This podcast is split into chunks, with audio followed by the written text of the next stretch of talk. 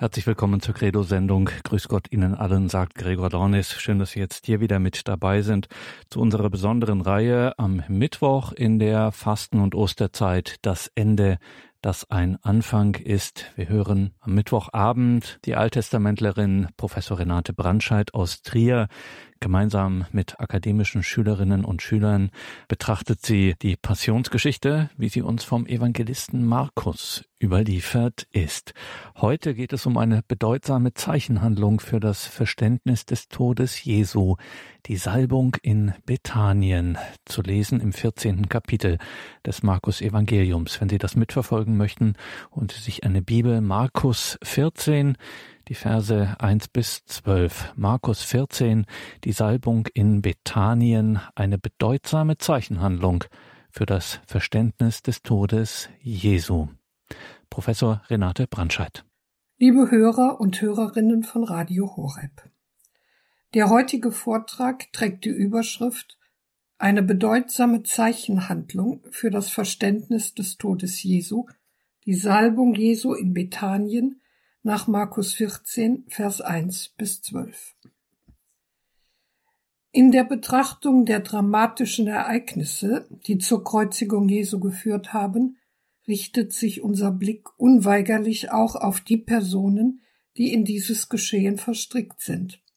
Angefangen von den Jüngern, Aposteln und Anhängern Jesu, über seine Gegner und die direkt am Prozess Jesu Beteiligten, bis hin zu jenen, die im Anblick des sterbenden Jesus höhnisch über ihn spotten oder ungerührt seine Kleider verteilen. Unter all diesen wird eine Person leicht übersehen, obwohl Jesus ihr Andenken in Markus 14,9 unter ein Amenwort, das heißt unter eine vollmächtige Aussage über den recht verstandenen Gotteswillen gestellt hat. Es handelt sich um jene nicht näher bezeichnete Frau in Bethanien, die Jesus am vierten Tag der Leidenswoche gesalbt hat und von der gesprochen werden soll, wann immer auf der Welt das Evangelium verkündet wird. Ihrem Tun hat der Evangelist Markus in der Anlage seiner Passionsgeschichte die Funktion einer bedeutsamen Zeichenhandlung für das Verständnis des Todes Jesu beigemessen. In der Liturgie des Karmittwochs, an dem die im Verlauf des Jahres in den Gemeinden für die Spendung einiger Sakramente und Sakramentalien verwendeten heiligen Öle geweiht werden, erinnert die Kirche daran, dass dieser Vorgang von der Salbung Jesu bzw. dem gesalbten Jesus her konstituiert ist werfen wir zunächst einen Blick auf die Salbung Jesu in Bethanien in der Chronologie der Markinischen Passionswoche. Bei der Lektüre der Markinischen Passionsschilderung fällt auf, dass die Ereignisse im Umkreis von Jesu Tod und Auferstehung in ein Wochenschema eingeordnet sind, das aber gegenüber dem Ablauf der alttestamentlichen Woche eine wichtige Änderung aufweist. Nicht mehr dem Sabbat kommt hier die Rolle des Höhepunktes im Ablauf der Woche zu, sondern dem Tag nach dem Sabbat, dem Sonntag, als dem Tag der Auferstehung Jesu und der Vollendung des göttlichen Erlösungswerkes. Das aber bedeutet, dass im Horizont der markinischen Passionswoche jedes Ereignis diesem Höhepunkt zugeordnet ist und daher auf seine Weise die christliche Glaubensüberzeugung zur Sprache bringt, dass Jesu Tod und Auferstehung das Lebensgeheimnis der Kirche sind. Der markinischen Chronologie zufolge fällt die Salbung Jesu auf den vierten Wochentag, also auf einen Mittwoch. Auf diesen Tag hat Markus noch den Todesbeschluss der Schriftgelehrten und Pharisäer sowie den Verrat des Judas verlegt, mit denen die Leidensgeschichte Jesu in Jerusalem ihren Anfang nimmt. Sie rahmen jetzt die Darstellung der Salbung Jesu in Bethanien, so dass ein Kontrastbild entsteht, bei dem auf dunklem Hintergrund, nämlich der Vorbereitung des Todes Jesu, mit dem armen Wort an die unbekannte Frau, die Jesus gesalbt hat, dennoch eine helle Verheißung steht. Bethanien, der Ort der Salbung Jesu, spielt in der markinischen Passionsschilderung eine herausragende Rolle schon allein deshalb, weil es der einzige Aufenthaltsort Jesu außerhalb Jerusalems in dieser Zeit ist. Von Bethanien her hält Jesus an einem Sonntag Einzug in Jerusalem, kehrt aber am selben Abend wieder nach Bethanien zurück und nächtigt dort. Am Montag bricht er wieder nach Jerusalem auf und vollzieht dort eine Zeichenhandlung im Tempel. Die Nacht verbringt er in Bethanien und zieht erst Dienstag wieder nach Jerusalem, wo er im Tempel eine Auseinandersetzung mit den Schriftgelehrten und Ältesten bezüglich seiner Vollmacht hat. Er verlässt Jerusalem und befindet sich am Mittwoch wieder in Bethanien. Dass Jesus seinen Standort in Bethanien, also auf dem Berggelände im Osten von Jerusalem hat, war dem Evangelisten nicht nur als historische Erinnerung an den mehrfachen Besuch Jesu bei der dort ansässigen Lazarus-Familie wichtig, sondern folgt, worauf ich im Zusammenhang mit der Erklärung der Perikope vom Einzug Jesu in Jerusalem schon hingewiesen habe, einer vorgegebenen theologischen Konzeption. Denn nach der Darstellung in Markus 11 nehmen von dem Berggelände im Osten zwei Aktionen Jesu mit Bezug auf den Tempel ihren Ausgang. Der Einzug Jesu mit der Besichtigung des Tempels sowie die Reinigung des Tempels. Beide kündigen das Ende des bestehenden Tempels als entscheidender Ort der Offenbarungsgegenwart Gottes an und weisen gleichzeitig auf die neue Gegenwart Gottes in Jesus hin, wie sie die prophetische Vision in Ezechiel 43, Vers 4 bis 21 vom Einzug der Herrlichkeit Gottes in den neuen Tempel der Heilszeit von Osten her angekündigt hat. Dass der Einzug Jesu in Jerusalem analog dieser prophetischen Ankündigung gesehen werden soll, erfährt durch den Bericht über die Salbung Jesu in Bethanien eine bedeutsame Präzisierung. Betrachten wir nun den Bericht über die Salbung Jesu in Bethanien genauer. In Markus 14, Vers 3 bis 9 heißt es, als Jesus in Bethanien im Haus Simons des Aussätzigen zu Tisch war, kam eine Frau mit einem Alabastergefäß voll echtem kostbaren Nardenöl, zerbrach es und goss das Öl über sein Haupt. Einige aber wurden unwillig und sagten zueinander, Wozu diese Verschwendung? Man hätte das Öl um mehr als dreihundert Denare verkaufen und das Geld den Armen geben können und sie fuhren die Frau heftig an. Jesus aber sagte, hört auf, warum lasst ihr sie nicht in Ruhe? Sie hat ein gutes Werk an mir getan. Denn die Armen habt ihr immer bei euch, und ihr könnt ihnen Gutes tun, so oft ihr wollt. Mich aber habt ihr nicht immer. Sie hat getan, was sie konnte. Sie hat im Voraus meinen Leib für das Begräbnis gesalbt. Amen, ich sage euch, auf der ganzen Welt, wo das Evangelium verkündet wird, wird man auch erzählen, was sie getan hat, zu ihrem Gedächtnis. Die Situation ist in wenigen Worten beschrieben.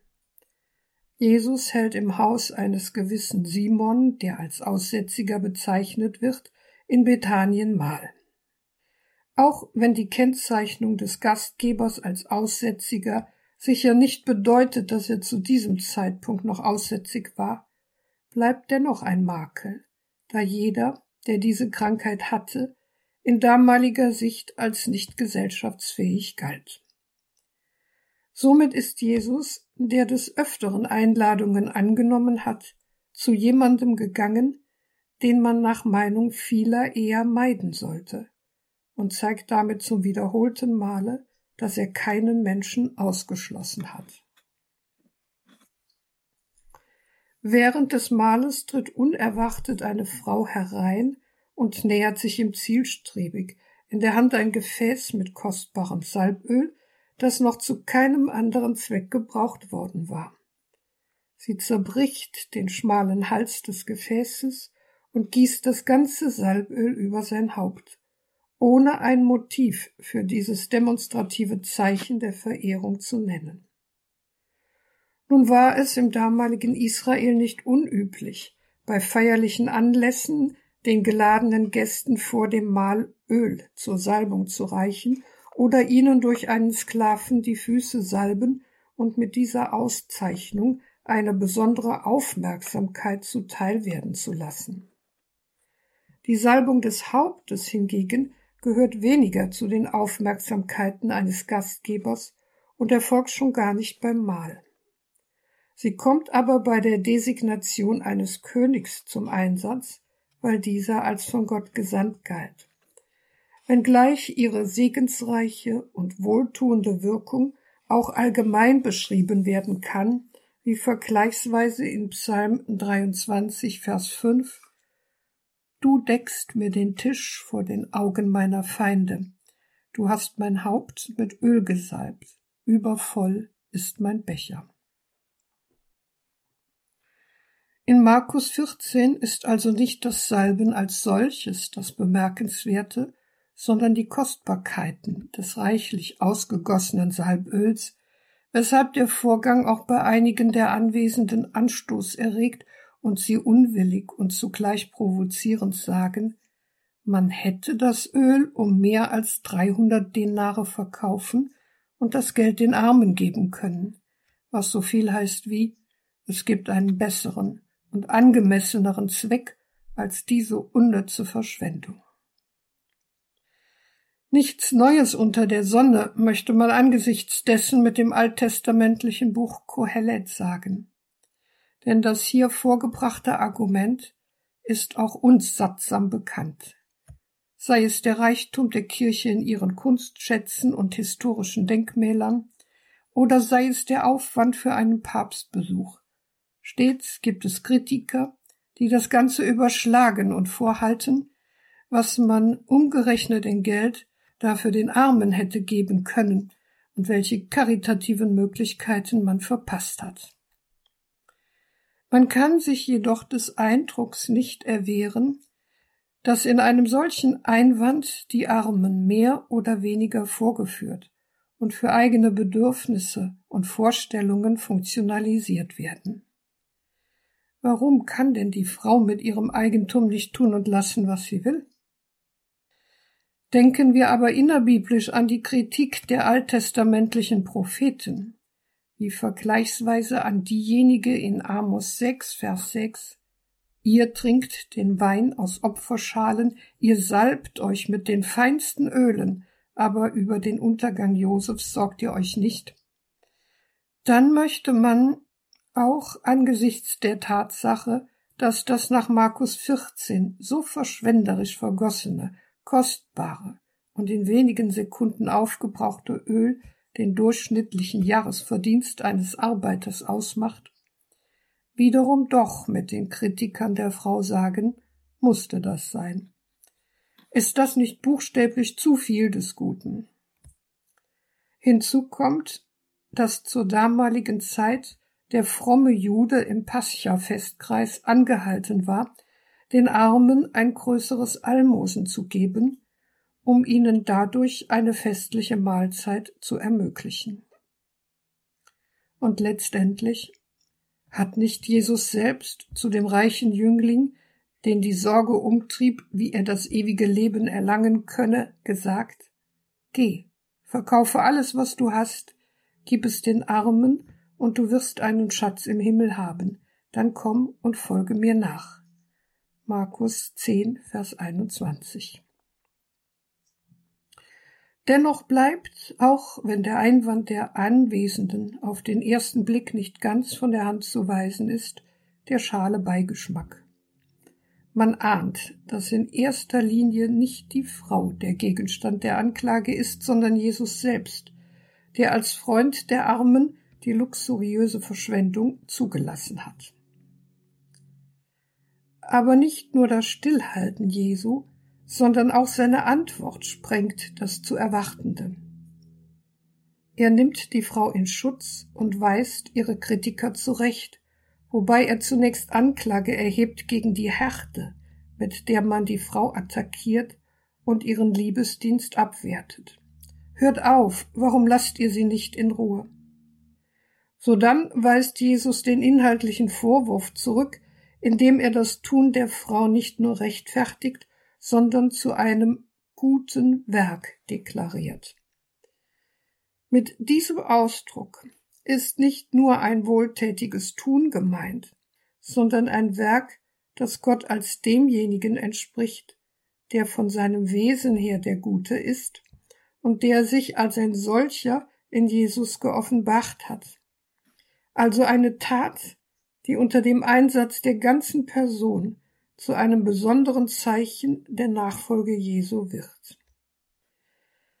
Der Begriff gutes Werk ist hier somit bewusst gewählt, um zu erklären, wieso die Frau, die mit ihrem Tun Almosen verhindert, dennoch recht gehandelt und ihr Geld nicht falsch investiert hat. Auch auf die Alternative der Anwesenden geht Jesus ein, wenn er ihnen entgegenhält, denn die Armen habt ihr immer bei euch, und ihr könnt ihnen Gutes tun, so oft ihr wollt, mich aber habt ihr nicht immer. Innerbiblisch nimmt diese Antwort Jesu Maß an einer Weisung aus dem Buch Deuteronomium, das in Kapitel 15, Vers 11 dazu aufruft, den Armen alle Zeit mit offener Hand und mit offenem Herzen zu begegnen. Die Armen werden niemals ganz aus deinem Lande verschwinden, darum mache ich dir zur Pflicht, du sollst deinem notleidenden und armen Bruder, der in deinem Land lebt, deine Hand öffnen. So oft ihr also wollt, will Jesus sagen, könnt ihr für einen Armen da sein, wann immer ihr es als eure Pflicht anseht. Jesus erklärt mit dieser Aussage die Armut also nicht zu einer gesellschaftlichen Institution, mit der man sich einfach abzufinden habe. Vielmehr will er darauf hinweisen, dass es in einer von Bosheit und Ungerechtigkeit gezeichneten Welt immer Arme und Bedürftige gibt und dass sie auf Fürsorge und Unterstützung angewiesen sind.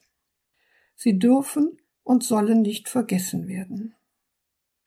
Damit aber, dass Jesus die Armen, die auf Erden zu jeder Zeit da sein werden, sich selbst gegenüberstellt, der auf Erden nicht für alle Zeit bleibt, wandelt sich seine Antwort zu einer ernsten Mahnung an die Adresse der Ankläger der Frau.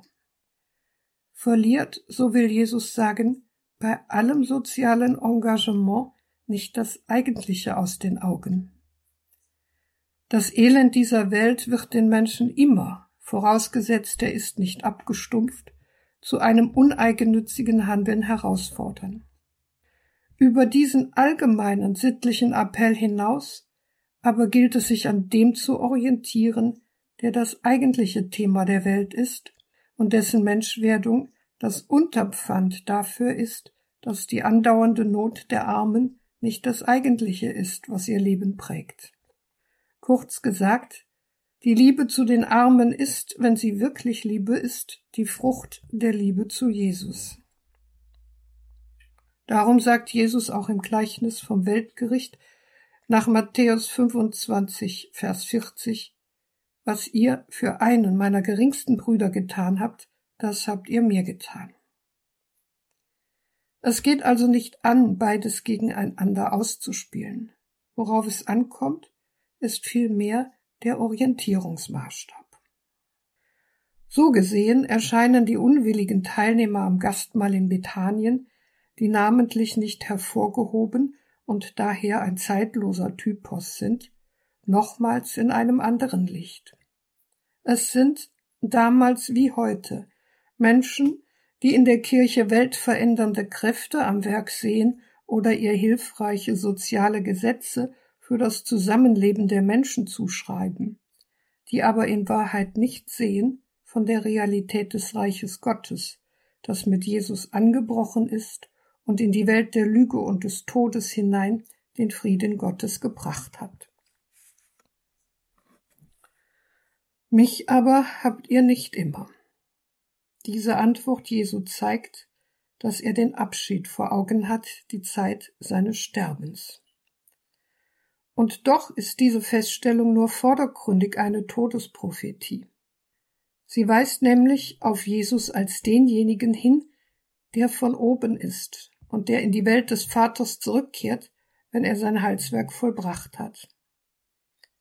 Auf diesen Weg Jesu bezogen, erhält das Tun der Frau eine besondere Qualität, wenn Jesus selbst die Ausgießung des Salböls über sein Haupt als Salbung seines Leibes bezeichnet.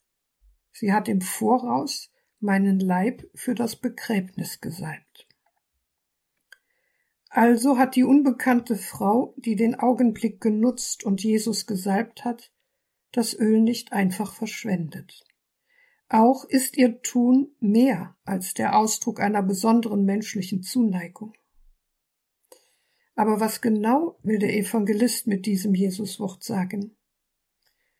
Will er daran erinnern, dass es zu damaliger Zeit gang und gäbe war, Verstorbene mit kostbaren Ölen zu salben? Nun kann aber die Voraussalbung eines noch Lebenden für die Bestattung keinesfalls gemeint sein, dies wäre mehr als makaber.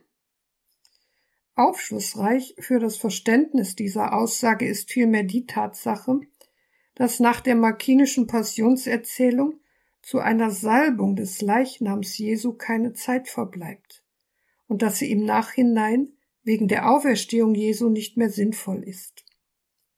Daher werden die Frauen, die am Sonntag früh zum Grab kommen, um das Andenken an Jesus durch Einbalsamierung seines Leichnams aufrecht zu erhalten, auch von dem Engel zurückgewiesen. Aus all dem ergibt sich der Schluss, dass in der Intention des Evangelisten Markus die Salbung Jesu durch die Frau in Bethanien als eine prophetische Zeichenhandlung dem Begräbnis Jesu gegolten hat insofern damit zwar das Ende seines irdischen Lebens, aber gleichzeitig, da Jesus als ein Lebender gesalbt wurde, auch der Anfang seiner Auferstehungsherrlichkeit und der ihr entsprechenden Wirksamkeit gegeben war. Zugleich zeigt diese Antwort Jesu wiederum, dass er nicht zufällig in Leiden und Tod gerät, sondern in diesem Opferweg seinen Auftrag von Gott her erkennt. Mit einem armen Wort Jesu beendet der Evangelist seine Erzählung.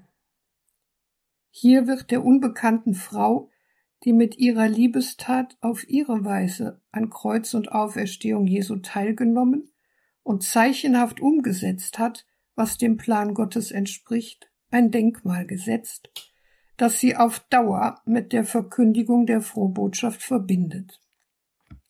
Amen, ich sage euch, auf der ganzen Welt, wo das Evangelium verkündet wird, wird man auch erzählen, was sie getan hat, zu ihrem Gedächtnis. Alles in allem ist die Salbung Jesu in Bethanien vor seinem Tod somit ein Hinweis auf die Würde, die ihm als Auferstandenen in der mit ihm verbundenen Kirche zukommt. Diese Einsicht kann mit einem Blick auf den größeren Kontext der markinischen Passionsgeschichte vertieft werden. Ein thematischer Schwerpunkt der markinischen Passionsgeschichte ist der heilsgeschichtliche Gegensatz zwischen dem alten Heiligtum in Jerusalem und dem neuen Ort der Gegenwart Gottes in seiner Kirche. Hiervon handeln, wie bereits angesprochen, die Perikope vom Einzug Jesu in Jerusalem und der Reinigung des Tempels, sowie die Perikopen von der Salbung Jesu in Bethanien und von der Verhandlung vor dem Hohen Rat, wo Jesus die Errichtung eines nicht von Händen gemachten Heiligtums voraussagt. Das Tempelwort im Prozess Jesu wird den Falschzeugen in den Mund gelegt, die sich bemühen, Jesus eines todeswürdigen Verbrechens anzuklagen. Wir haben ihn sagen hören, ich werde diesen von Menschenhänden gemachten Tempel niederreißen und in drei Tagen einen anderen aufbauen, der nicht von Menschenhand gemacht ist, heißt es in Markus 14, Vers 58. Darauf fragt der hohe Priester Jesus offiziell und direkt, Bist du der Christus, der Sohn des Hochgelobten? Worauf Jesus ebenso offiziell und direkt antwortet, ich bin es. Und ihr werdet den Menschensohn zu Rechten der Macht sitzen und mit den Wolken des Himmels kommen sehen. Der Begriffsgegensatz im Tempelwort Jesu von Menschenhänden gemacht und nicht von Menschenhand gemacht meint nicht einfach nur die allgemeine Gegenüberstellung von Menschen und Gottes Werk, sondern zielt auf die Offenbarung Gottes und ihre Vollendung. Gemeint ist die durch Jesus erreichte Vollgültigkeit der Erlösung, die den Zustand der Vorläufigkeit und seiner von Menschenhand gemachten Einrichtungen ablöst. Wenn Jesus daher von dem Niederreißen des von Menschenhänden gemachten Heiligtums und dessen Ersetzung durch ein nicht von Menschenhand gemachtes spricht, hat er nicht die bauliche Zerstörung des alten Tempels im Sinn, sondern dessen Außerkraftsetzung und Ablösung durch den neuen, endzeitlichen Ort der Offenbarungsgegenwart Gottes, der in seiner Person gegeben ist. Jesus hat somit die Überzeugung geäußert, dass das neue Heil Gottes und die mit seinem Auftreten begründete Sammlung des erlösten Gottesvolkes durch keinerlei Hindernis mehr, selbst nicht durch seinen gewaltsamen Tod aufgehalten werden können, sondern sich in kürzester Zeit verwirklichen werden. Im Horizont des Tempelwortes gelesen, demzufolge Jesus der neue und unüberbietbare Ort der Offenbarungsgegenwart Gottes ist, zeigt die prophetische Zeichenhandlung der Salbung Jesu in Bethanien zugleich eine nicht zu übersehende Ähnlichkeit mit einer rituellen Anweisung im mosaischen Gesetz.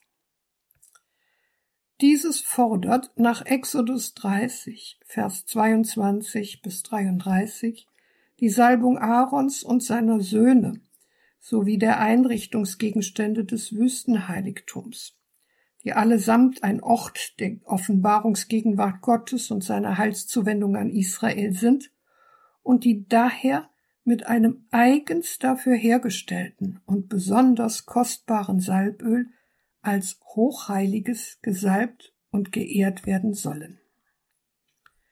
Im Licht dieser rituellen Anweisung des mosaischen Gesetzes kommt der Salbung Jesu in Bethanien der Charakter einer Weihe des Hochheiligen zu, die aber nun in eschatologischer Überbietung an Jesus als dem neuen Tempel vollzogen wird. Damit sind die Vorausgaben des Alten Testamentes erfüllt und zugleich gesprengt. Wie aber die Umstände der Salbung in Bethanien und das deutende Wort Jesu, sie hat im Voraus meinen Leib für das Begräbnis gesalbt, zeigen, geht der Weg zur Verwirklichung dieses Heilsgeschehens über den gewaltsamen Tod Jesu. Von eben diesen Umständen sprechen die Rahmenverse der Salbungsperikope. Das vierzehnte Kapitel im Markus-Evangelium beginnt mit den Worten Es war zwei Tage vor dem Pascha und dem Fest der ungesäuerten Brote. Die Hohepriester und die Schriftgelehrten suchten nach einer Möglichkeit, Jesus mit List in ihre Gewalt zu bringen, um ihn zu töten. Sie sagten aber, ja nicht am Fest, damit es im Volk keinen Aufruhr gibt. Diese erste Rahmenbemerkung in Vers 1 bis 2 ordnet das Geschehen zeitlich ein, zwei Tage vor dem Pascha und Matzortfest. Die Angabe will aber mehr als ein Kalenderdatum sein. Sie markiert den heilsgeschichtlichen Ort des Geschehens, denn in dieser Woche gedenkt das alttestamentliche Gottesvolk der Herausführung aus der Knechtschaft in Ägypten und verbindet damit die Hoffnung auf eine Vollendung der in Ägypten begonnenen Führung und Erlösung durch Gott. Aber genau hier vollzieht sich das Unglaubliche. Zu der Zeit, in der sich Gottes Plan und alle Heilserwartungen Israels erfüllen sollten, machen sich Menschen zum Werkzeug der Macht des Bösen, die ja das Heilshandeln Gottes zunichte machen will. Es sind aber nicht irgendwelche Menschen, sondern die Pharisäer und Schriftgelehrten, also die geistliche Elite des Volkes. In mehrfacher Steigerung weist die Passionserzählung im Markus Evangelium auf das Trachten der Pharisäer und Schriftgelehrten hin, die als diejenigen erscheinen, die die Tötung Jesu initiieren und belastet sie aufs stärkste. Der Tod Jesu ist für sie eine beschlossene Sache, weshalb es nur noch darum geht, wie sie ihren Plan durchführen können.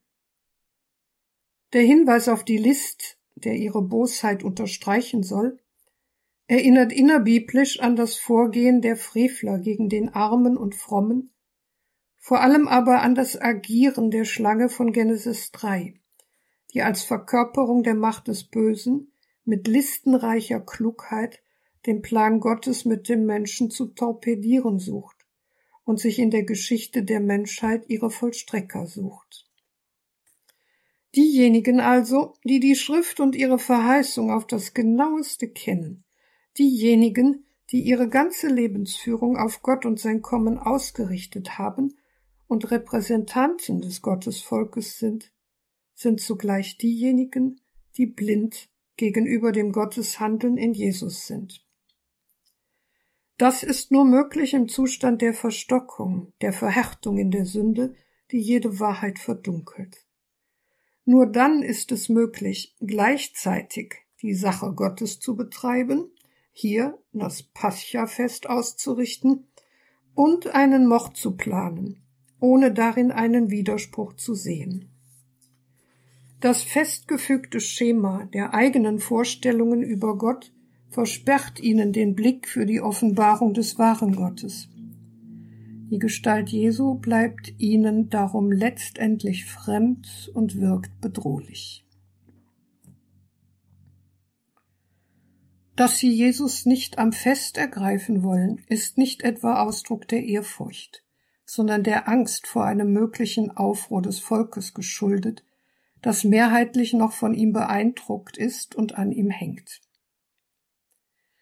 dass Jesus im Verlauf der Ereignisse dennoch in der Pascha-Nacht ergriffen und am Hauptfesttag hingerichtet wird, verdeutlicht in der Absicht des Evangelisten, dass die Pläne der Gegner Jesu durchkreuzt werden und letztlich Gott und nicht die Bosheit der Menschen das Geschehen der Passion lenkt.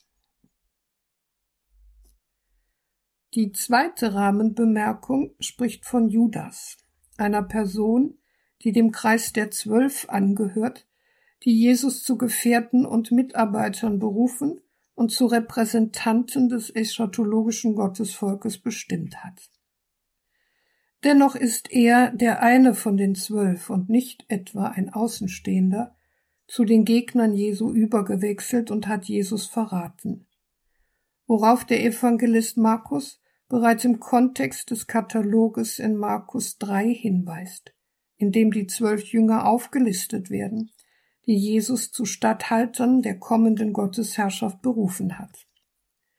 In Markus 14, Vers 10 bis 11 wird der dortige Hinweis ausgeführt. Judas Iskariot, einer der zwölf, ging zu den Hohepriestern. Er wollte Jesus an sie ausliefern. Als sie das hörten, freuten sie sich und versprachen, ihm Geld dafür zu geben. Von da an suchte er nach einer günstigen Gelegenheit, ihn auszuliefern.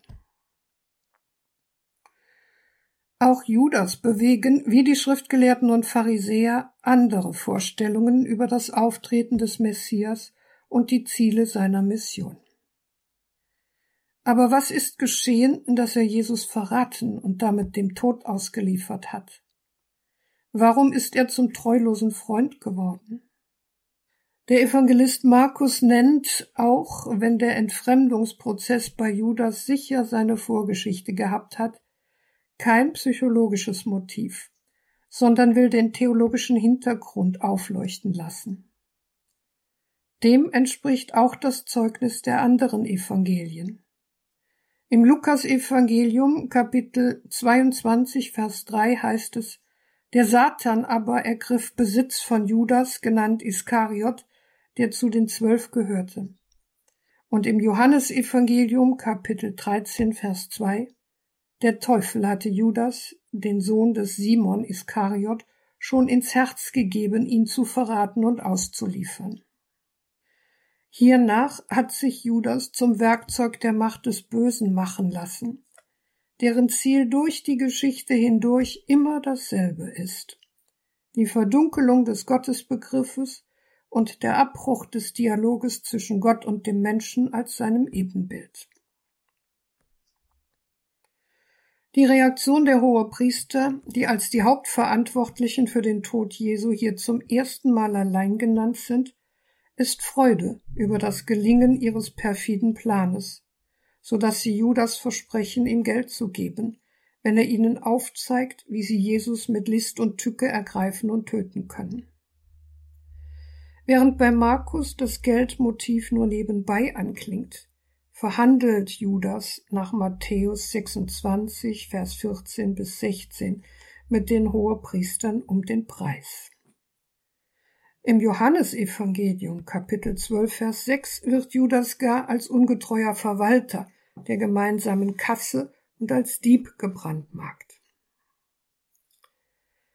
Die Rahmenverse in Markus 14 zeigen uns aber nicht nur, welche abgründigen Möglichkeiten im menschlichen Herz schlummern, sondern auch, dass der Glaube, wenn er sich menschlichen Vorstellungen und Zielen unterordnet, letztlich bereit ist, über Leichen zu gehen.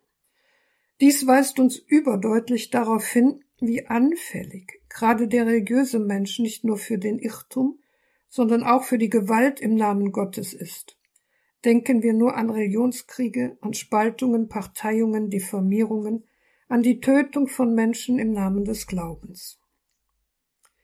Aber auch wenn Jesus von der Feindschaft dieser Welt umstellt ist, so wird er doch von der verstehenden und verschwenderischen Liebe der unbekannten Frau in Bethanien als Messias erkannt, die Jesus darum auch gegen allen Einspruch verteidigt.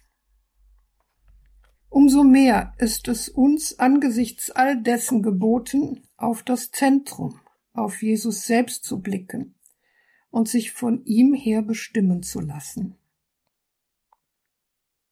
Eben dies tat die Frau in Bethanien, die damit vorbildhaft auf das sakramentale Tun der Kirche hinweist und zu erkennen gibt, worauf die Kirche ihre Sicherheit bezieht.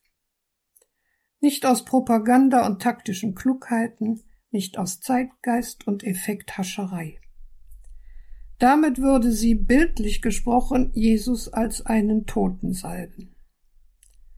Die Kirche bezieht ihre Sicherheit vielmehr daher, dass sie den in ihrer Mitte hat und zu Wort kommen lässt, der als Lebender gesalbt ist, dass sie sich ihm gleichgestaltet und dabei nicht vergisst, dass sie um den Preis des Blutes Christi erkauft ist. Er hat sich für uns hingegeben, um uns von aller Schuld zu erlösen und sich ein reines Volk zu schaffen, das ihm als sein besonderes Eigentum gehört und voll Eifer danach strebt, gute Werke zu tun, heißt es im Titusbrief Kapitel 2, Vers 14. Welche geistlichen Impulse können wir aus dem bisher Gesagten für unser Glaubensleben entnehmen? Die Frau, die Jesus in Bethanien gesalbt hat, wird im Markus Evangelium namentlich nicht identifiziert und trotzdem hat sich der Staub der Geschichte nicht über sie gelegt. Jesus selbst, der am Ende davon spricht, dass von ihr, die ihn gesalbt hat, überall dort erzählt werden wird, wo man das Evangelium predigt, hat sie vor dem Vergessen bewahrt. Die große Unbekannte, die gesellschaftliche Konventionen außer Acht lässt und sich angreifbar macht, wird uns vorgestellt als ein Mensch, der eins ist mit seinem Tun. Sie wird uns vorgestellt als die große Liebende, die Jesus verschwenderisch mit kostbarem Öl übergießt und ihn auf diese ihre Weise den Anwesenden als den Gesalbten, den Messias, offenbart. Dabei drückt ihr ganzes Vorgehen eine Hingabe aus, die vorbildhaft ist und die uns unweigerlich auf jene Hingabe schauen lässt, die Jesus verschwenderisch geleistet hat, als er sein Leben als Gegengewicht in die Waagschale geworfen hat für alles, was uns von Gott trennt, als er sein Leben am Kreuz zum Heil der Menschen geopfert hat. Die beim Gastmahl in Bethanien Anwesenden haben die Salbung Jesu durch die Frau nicht als eine Liebestat gewertet. Sie waren nicht mit dem Herzen dabei und haben daher nur den Wert des Öls gesehen und angefangen zu rechnen. Die Frage, was nützt das, spielt in religiösen Belangen eine größere Rolle, als wir ahnen. Bei allen sozialen Aspekten und manchmal auch notwendigen Kosten-Nutzen-Aufrechnungen darf aber nicht verdrängt werden, worum es im letzten geht. Um die tiefe, zu Herzen gehende Liebe zu Gott und Jesus Christus. Hingebende Liebe in diesem Sinn setzt aber voraus, dass wir ganz dabei sind und nicht nur christlich motivierte Wohltaten tun oder gar nüchtern den Nutzwert unseres Handelns berechnen. Bei letzterem verlieren wir den Blick für das Eigentliche und können in dem Tun der Frau, wie die beim Gastmahl in Bethanien Anwesenden, unweigerlich nur einen Akt anstößiger Verschwendung sehen. Wer dies tut, sollte jedoch bedenken, dass Jesus den Petrus im Johannesevangelium Kapitel 21, Vers 15 bis 19 dreimal fragt, liebst du mich? Und dies nicht als Retourkutsche dafür, dass Petrus ihn dreimal verleugnet hat, sondern weil erst die Liebe den Glauben zu einer Herzensangelegenheit werden lässt und bereit macht, Jesus zum Ziel des eigenen Lebens zu machen und diese Entscheidung auch mit Leben zu füllen. Genau das nämlich hat jene geheimnisvolle Frau in Bethanien ohne jedes Kalkül mit ihrer leibhaftigen Gäste getan.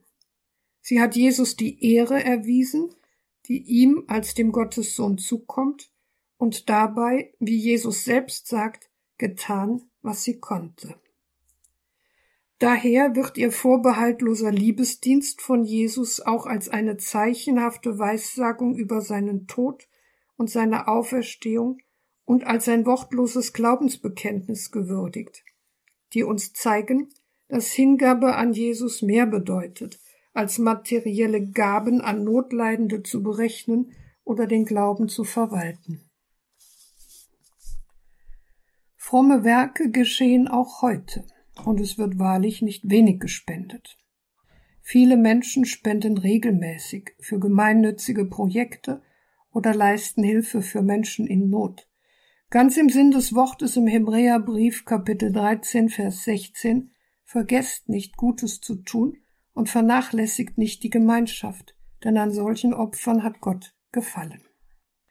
Viele Menschen handeln in diesem Sinn formal richtig. Aber ist auch ihr Herz dabei? Denn wahre Nächstenliebe gelingt nur dann, wenn sie den im Blick hat, der mir den Mitmenschen zum Bruder, zum Nächsten bestimmt hat. Mit den Worten des Paulus aus dem ersten Brief an die Korinther gesagt, und wenn ich meine ganze Habe verschenkte, und wenn ich meinen Leib opferte, um mich zu rühmen, hätte aber die Liebe nicht, wäre ich nichts. Kapitel 13, Vers 3. Also findet zum wahren Glauben allein der, für den an erster Stelle die Begeisterung für Jesus und das Eintauchen in seine Liebe steht und nicht das Berechnen und sich blind an Regeln halten. Wie weit orientieren wir uns daran in unseren kirchlichen Engagements? Was motiviert uns? Was ist Jesus für uns? Was ist er uns wert? Womit und wodurch ehren wir ihn? Hass, Gewalt und Tod markieren, wie es die Rahmenworte der Perikope über die Salbung Jesu in Bethanien zeigen, den Weg Jesu in seinen letzten Tagen. Aber inmitten von Hass, List und Verrat von Seiten der hohen Priester und Schriftgelehrten, die den Tod Jesu bereits beschlossen haben und hernach Judas, der zum Verräter wird und mit ihnen die Übergabe Jesu verhandelt, versprechen, dass es sich im wahrsten Sinn des Wortes für ihn rechnen wird, steht die unbekannte Frau, die die Stunde nutzt, um zu tun, was in ihren Augen das Wahre ist. Einen Tag später wäre es bereits zu spät gewesen. Da befand sich Jesus bereits im Gewahrsam des Hohen Rates.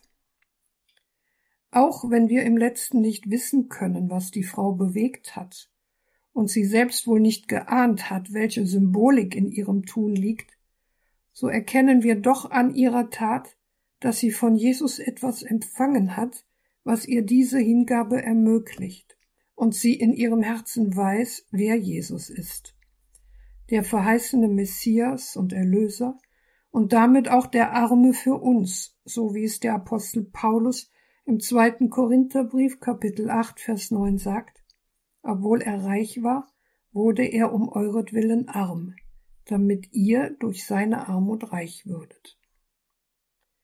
So hat die unbekannte Frau ihm das Wertvollste dargebracht, was sie besaß, und Jesus würdigt, was sie aus Liebe getan hat, und verknüpft ihre Tat mit seinem Evangelium. Wenn daher nach Jesu Wort immer dann von ihrem Tun gesprochen werden soll, wenn das Evangelium gepredigt wird, dann ist für uns ihr Beispiel in mehrfacher Hinsicht bedenkenswert. Die Liebestat der Frau weist grundlegend darauf hin, was im Zentrum des Evangeliums steht. Nicht der erhobene Zeigefinger und ein Du sollst, du musst dieses oder jenes tun oder dies oder das für wahr halten, sondern die Liebe zu und die Freundschaft mit Jesus, die zu einem leidenschaftlichen und nicht zu einem rechnenden Jünger macht und die zu einer Liebe führt, die nicht das ihre sucht, sondern sich im Namen Jesu dem Nächsten hingibt. Sie hilft uns verstehen, wer Jesus für uns ist. Als Christen bekennen wir, dass die Liebe stärker ist als der Tod. Aber aus diesem österlichen Glauben schöpferische Kräfte entwickeln und den Glauben lebendig werden lassen, können wir nur, wenn wir als Person da sind und nicht nur etwas, sondern uns selbst investieren dann dürfen wir hoffen, dass Jesus dereinst auch zu uns sagen wird. Du hast getan, was du konntest.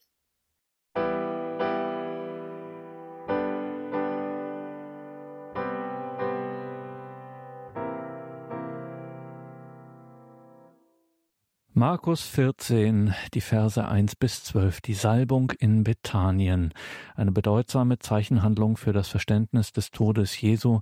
In der Reihe Das Ende, das ein Anfang ist, hörten wir heute wieder Professor Renate Brandscheid aus Trier. Renate Brandscheid war bis 2018 Professorin für Exegese des Alten Testaments und biblische Theologie an der Theologischen Fakultät Trier. Und sie ist Schriftleiterin der Trierer Theologischen Zeitschrift. Gemeinsam mit akademischen Schülerinnen und Schülern schaut sie hier auf die Passionsgeschichte nach Markus, eine besondere Reihe in dieser Fasten- und Osterzeit. Alttestamentlerinnen und Alttestamentler legen die Passionsgeschichte Jesu aus, wie sie im Evangelium nach Markus überliefert ist kann man alles nachhören, liebe Hörerinnen und Hörer, ganz klassisch auf einer CD. Das gibt es noch, unseren CD-Dienst. Sie können sich gern eine oder mehrere CDs bestellen, schicken wir Ihnen gern kostenlos zu. Und natürlich steht das Ganze auch in Kürze in unserer Mediathek auf horeb.org. Nächste Woche, nächsten Mittwoch geht es weiter mit Dr. Sven Vogt aus Erfurt. Er schließt direkt an, dann im 14. Kapitel im Markus Evangelium hingegeben für die vielen die Erfüllung der Heilsgeschichte im Weg und im Opfer Jesu. Seien Sie auch da mit dabei, liebe Hörerinnen und Hörer, am nächsten Mittwoch in dieser Reihe Das Ende, das ein Anfang ist. Zwei Hinweise aus aktuellem Anlass noch zum Ausklang dieser Sendung. Zum einen der Hinweis auf die versandkostenfreie Aktion unserer Partnerfirma St. Lukas. Wie Sie vielleicht an der einen oder anderen Stelle schon einmal bei uns gehört haben, es gibt ja besondere DAB Plus Geräte unserer Partnerfirma St. Lukas. DAB Plus Radiogeräte mit dem blauen Horeb-Knopf. Also ein ganz normales DAB Plus Radio, das aber eine besondere Zusatzfunktion hat, nämlich wenn man mal irgendwie doch irgendwo rangekommen ist und Radio Horeb verstellt hat und dann muss man da gar nicht lange suchen. Es gibt einen blauen Horeb-Knopf, einen Horeb-Button, den drückt man und schwuppdiwupp ist Radio Horeb wieder da. Also eine ganz praktische Sache, wenn man da nicht endlos nach Horeb suchen muss, sondern einfach nur diesen blauen Knopf dann drücken kann und Radio Horeb ist wieder da. Diese Geräte werden derzeit versandkostenfrei geliefert von unserer Partnerfirma St. Lukas. Also eine schöne Idee. Vielleicht ja auch etwas für die eine oder den anderen als Ostergeschenk, als Aufmerksamkeit und gleichzeitig dann auch auf Radio Horeb aufmerksam zu machen für Menschen, wo man sich denkt, ja, das wäre genau das Richtige, wenn die Radio Horeb bei sich hätten. Versandkostenfreie Aktion unserer Partnerfirma St. Lukas. Alles weitere dazu auf unserer Website horeb.org. Und wir müssen vorausschauen auf den kommenden Freitag, nämlich der Buß- und Weiheakt von Papst Franziskus am kommenden Freitag um 17 Uhr. Müssen Sie unbedingt mit dabei sein. Hier im Programm werden wir das natürlich live übertragen. Zuvor der Rosenkranz der Weltfamilie aus unserem Radio Maria Studio in Nazareth.